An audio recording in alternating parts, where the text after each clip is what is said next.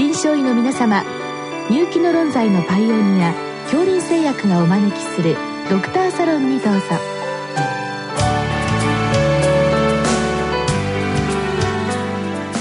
今日はお客様に昭和大学高等豊洲病院泌尿器科教授深貝隆さんをお招きしております。サロンドクターは順天堂大学教授池田志学さんです。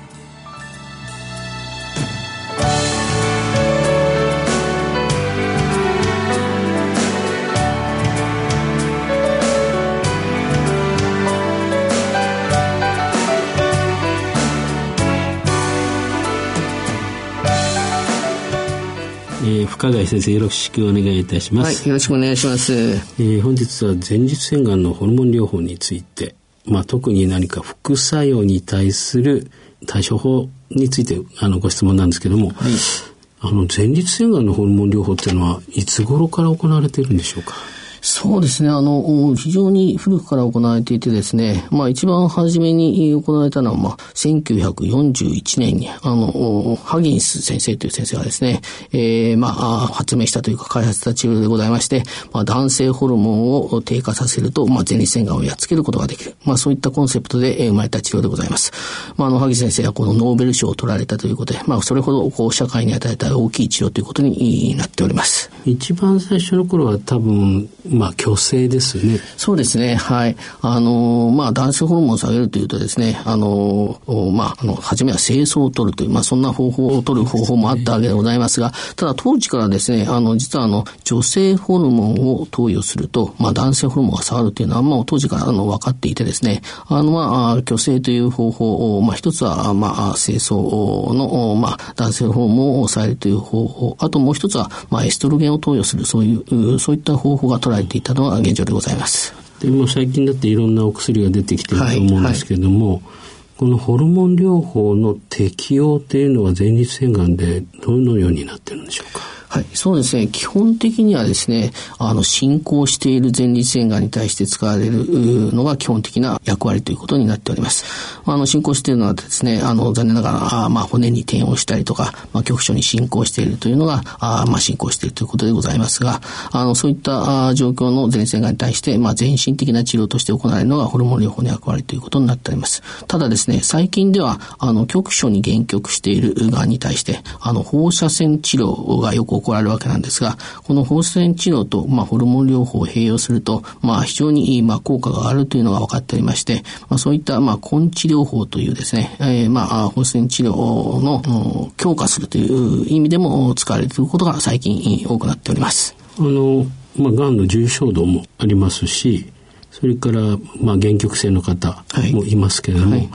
あの、手術療法のタイミングっていうのは、ホルモン療法とどのような関係になってるんでしょうか？そうですね。手術療法はですね、やはり、あの、まあ、前立腺そして前立腺がんを取り切るという考え方ですので、あの、まあ、局所に限局していて、まあ、あの、比較的、まあ、リスクの低いものが、まあ、いい適用ということになるわけでございますが、あの、まあ、ホルモン療法はですね、えー、まあ、全身のどこにあるがん細胞も攻撃することができるという考え方から、えー、まあ、より進行したがんだとか、まあ、局所に限局しているがんでもですね、まあ、リスクが高いというか、まあ、転移しやすかったり、まあ、治療後再発しやすいがんに、まあ、ホルモン療法が、あまあ、追加で行われる。まあ、そんな位置づけになっております。なるほど。まあ、逆に言いますと、あの、低リスクで本当に限局していれば、まあ、年齢にもよるんだけれども、まあ、手術をして全部取ってしまう。そうですね。はい。そうですね。それ以外の方は、まあ、おしなべてホルモン療法に行ってしまうというまあ、あの、そうですね。まあ、その、先ほど申しましたように、放射線療法もですね、その、まあ、中間的というか、まあ、局所の限局している、まあ、手術と同じような適用の部分もございますし、あの、もうちょっと広がっている部分には、まあ、広く放射線を当ててホルモン療法と併用する。まあ、そんな位置づけで、まあ、治療が行われることもあるわけでございます。それからまあ、あの、たくさんの種類のホルモン療法があると思うんですけれども、はい、実際にはどのようなお薬をどのようなタイミングで使われてるんでしょうか？そうですね。あの、えっ、ー、と、その、先ほど申し上げましたように、まあ、どういった癌に使うかっていうことによっても、まあ、使い方が違うわけでございますが、基本的によく使われるのがですね、まあ、えー、LHRH アゴニスト、アンタゴニスト。あの、これはもう、あの、中枢の方で、えー、こう作用してですね、えー、まあ、男性ホルモンが出てくるのを抑えると、まあ、そういうお薬と、もう一つはまあ一般的には経口薬なんですが、まあ抗男性ホルモン薬といって、体内にある男性ホルモンが前立腺に取り込まれるのをブロックする、まあそういったあの、まあ二つのタイプの薬が主に使われているわけでございますが、えっ、ー、と、まあ、これはですね、まあ、より進行しているものには両方併用して使ったりとか、あの、症状の軽いものに関しては、まあ、あの、経口薬の抗男性ホルモンの薬を使ったりとか、まあ、そういった使い分けをしているのが現状でございます。その2つは、まあ、作用点が違うので、両方使ったり、片っぽだけだっていうことなんですけども、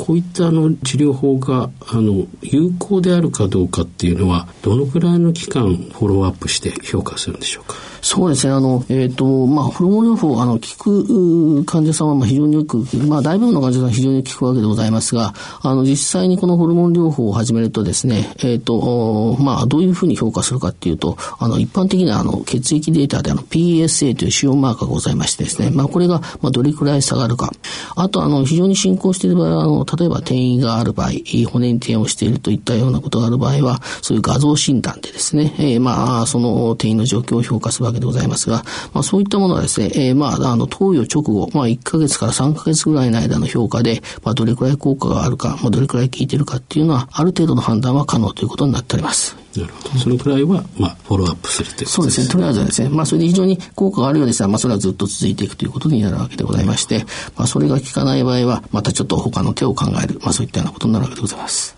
で、ご質問にありますけれども、あの、ホルモン療法の副作用っていうのはどのようなものがあるんでしょうか？はい、そうですね。これはあの、まあ、大きく分けますとですね、患者さん自身が自覚症状があるものと、まあ、あの、すぐには感じない、まあ、症状としてはあまり感じなくても、長期的に見ると非常に注意しなければいけない副作用、この二つに分かれると思うんですが、まずあの、症状として、まあ、感じるものではですね、まずあの、性機能障害というものですね。まあ、これはあの、えー、まあ、男性ホルモンがこう、下がってしまうことによって起こる、まあ、ちょっとこの、ホルモン療法の宿命みたいなものですが、まあ、そういった性機能障害。もう一つはですね、あの、まあ、ホットフラッシュといってですね、この女性の更年期障害でも聞く言葉ではあるんですが、体がカッとほてる、まあ、そういったようなものが、まあ、自覚症状がある副作用ということになると思います。もう一つ、あの、自覚症状がないものとしてはですね、えー、まあ、すぐには感じないという意味でなんですが、えっ、ー、と、まあ、骨密度が下がる、まあ、骨粗鬆症が起きやすくなる。あともう一つはですね、えー、まあ、脂肪が、まあ、ちょっと、まあ、太りやすくなるというかですね、えー、まあ、あの、血液データの、まあ、高脂血症とかそういうことが起こりやすくなって、まあ、最終的に心血管障害が少し増えるんではないかと言われているのが、あの、主な副作用ということになると思います。逆に患者さんが感じるものよりも感じない方の方がちょっと重篤な感じですね。そうですね。まあ、あの、患者さんご自身にとってはですね、患者さんご自身が感じるものが、まあ、非常に重要と思われるわけでございますが、えー、我々、まあ、治療する側はですね、最近は、あの、まあ、より長期的に副作用を、あの、こう、注意しなければいけないということで、まあ、骨密だとか、まあ、あの、心血管障害に関しても、まあ、配慮しているというのが現状でございます。あの、ご質問でやはり、あの、まあ、性機能障害、まあ、かなり患者さんの QOL を落とすんじゃないかということなんですけど、こういった状態に患者さんがなった場合は、どのような対処をされるんですか？そうですね。これはなかなかこの、先ほど申し上げましたように、治療の本質に関わることなんで、完全にこの治療するというのは、まあ、なかなか難しい副作用ではありますが、えっ、ー、と、まあ、患者さんの状況によってですね、あの、方針としては2つございまして、まあ、1つ、こう、少し、まあ、ホルモン療法の手を緩めるというかですね、あの、まあ、男性ホルモンを完全に下げるというホルモン療法ではなく、先ほど申し上げましたように、まあ、あの、抗男性ホルモン薬ですね、まあ、男性ホルモンをこうブロックするようなお薬を使うといるということで、まあ、そういうお薬の治療を中心にするというのは一つの方法ですね。あとは、あ一つ間欠的ホルモン療法というのがあってですね、あの、まあ、ホルモン療法をある一定の期間続けてですね、腫瘍マーカーの PSA というのは非常に下がったらですね、一旦やめてしまう。まあ、そうするとしばらくお休みしていると、またその腫瘍マーカーが上がってきてですね、まあ、それとともに男性ホルモンも上がってくるわけで、まあ、その分、あの、QOL が維持できるっていうと、またあまり PSA が上がったらホルモン療法を再開する。まあ、そういった方法がございますので、あの、まあ、そういう方法をとって、えー、まあ、男性ホルモンの上げることによって、まあ、一時的に上げることによって、まあ、性機能をこう、回復させる。まあ、そういった方法も一つございます。なんか、ちょっと綱渡り的な感じですね。そうですね。はい。ただ、あの、えー、の、ある程度の、その、前線がんですと、まあ、そういった方法をとっても、あの、治療成績には、えー、悪くならずに、あの、QOL だけは上がっているという方向もございましてですね、まあ、そういうのも一つ方法ということになると思います。ほど。はい、で、やっぱり重篤な副作用、骨粗鬆症なんですけども、これは一般の骨粗鬆症に準じて治療されるんでしょうか、はい、そうですね。あの、これはあの、骨粗鬆症自体の治療法は、あの、別にホルモン療法の副作用だからっていう特別な治療法ではございませんで、まあ、一般的な骨粗鬆症に対する治療で、えー、まあ、十分というふうに考えております。それから、あの、まあ、高脂血症だとか、高コレステロール血症、これも一般的な治療を行うんでしょうか？そうですね。あの、これはあの、えっ、ー、と、よく言われるメタボリックシンドローム、まあ、ああいったようなものを、まあ、あの、検査と同様にですね、あの、血液データですね、あの、まあ、あ高血症だとか、まあ、中性脂肪だとか、まあ、コレステロールだとか、そういうことを、まあ、定期的にチェックしていただいて、まあ、コントロールしていただくことが重要ではないかというふうに考えております。まあ、その二つの意味から、やはり、あの、一般の内科の先生にも、あの、前立腺がんの患者さん、まあ、特にホルモン療法するときは、フォローアップしていただいた方がいいんでしょうか？そうですね。あの、それが非常に重要な話でございまして、えっ、ー、と、まあ、あの、まあ、泌尿器科の医者もですね、まあ、その、前腺がんの治療をしながら、まあ、血液の検査を行うわけでございますが、えっ、ー、と、あの、まあ、特に内科の先生とかですね、まあ、非常に長期間ですね、あの、まあ、家庭医の先生等にですね、まあ、通常の血圧を見てもらうだとか、普通の、まあ、高脂血症だとか、あと糖尿病とかですね、そういったものをチェックしていただくというのは、まあ、あの、ホルモン療法の管理ということには非常に重要なあ役割をしていただくということになると思いますので、まあ、ぜひ内科の先生にもご協力していただきたいというふうにいつも考えております。もう一つ、その骨粗鬆症とか、まあ、心血管イベントって言いますと、はい、やはり欧米の体の大きな方がですね、はい、どうしてもなんかイメージが出るんですけども、はいはい、日本の方、痩せてる方ですね、はい、そういった方と、その欧米の方のですね、ホルモン療法のこう、差異というのはあるんでしょうか？そうですね。あの、日本人はですね、まあ、ホルモン療法の、まあ、予後というかですね、あの、まあ、効果が高いのか、まあ、その副作用が少ないのか、あまあ、これは必ずしも明確にはなってないんですが、まあ、非常にホルモン療法の成績がいいと言われております。これ私自身の考えですが、やはりあの、欧米の方よりか日本人の方はですね、副作用の出方が少ない。先ほど申し上げましたように、まあ、あの、高脂血症だとか、まあ、高コレステロール血症とかによる副作用、まあ、心血覚系の障害が、まあ、日本人は少ないんじゃないかというふうに感じております。ただですね、まあ、日本人も、だからといって油断してはいけないと思いますので、まあ、そういったところの管理はですね、まあ、十分やっていただくことが必要なんじゃないかというふうに考えております。長いこと高齢者にホルモン療法やりますので、やはり全身を管理しながら、そうですね。はい。あの、よく管理していただければ決して危ない治療法ではございませんので、あの、まあ、特に内科の先生のご協力というのは、まあ、非常に重要ではないかなというふうに思っております。はい、どうもありがとうございました。どうもありがとうございました。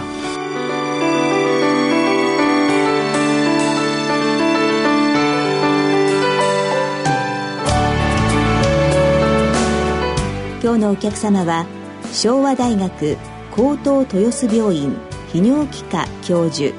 深谷隆さん。サロンドクターは順天堂大学教授池田志学さんでした。